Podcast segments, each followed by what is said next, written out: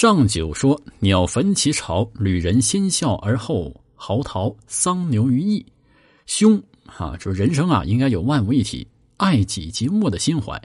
鸟巢被烧了，本应该有同情心、警惧心，可是呢，同是宇宙间的旅行者，旅人先是心笑，幸灾乐祸，后来嚎啕大哭，就像在田畔丢了牛，由凶相。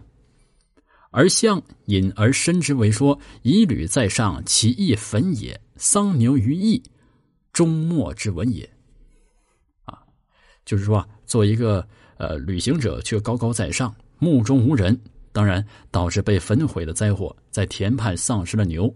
这说明呢，上九羁旅遭祸，终将没人知道。高傲自大，这是不可能与世人相处的，一生结局只会在受苦。之后不为人知所晓啊，没人帮助，最后呢一事无成的惨景中度过。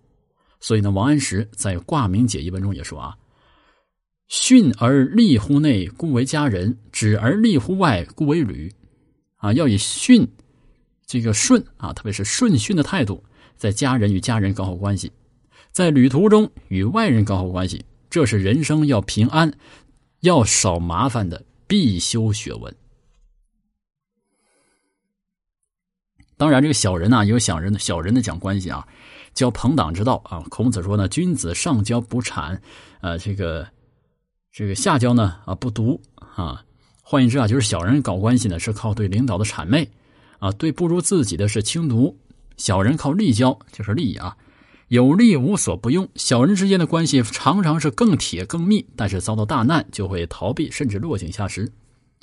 那作为人生啊，还是讲正常人间的关系，讲君子交友之道为好。那么《易经》所讲的关系学，就是这种关系学，值得我们思考。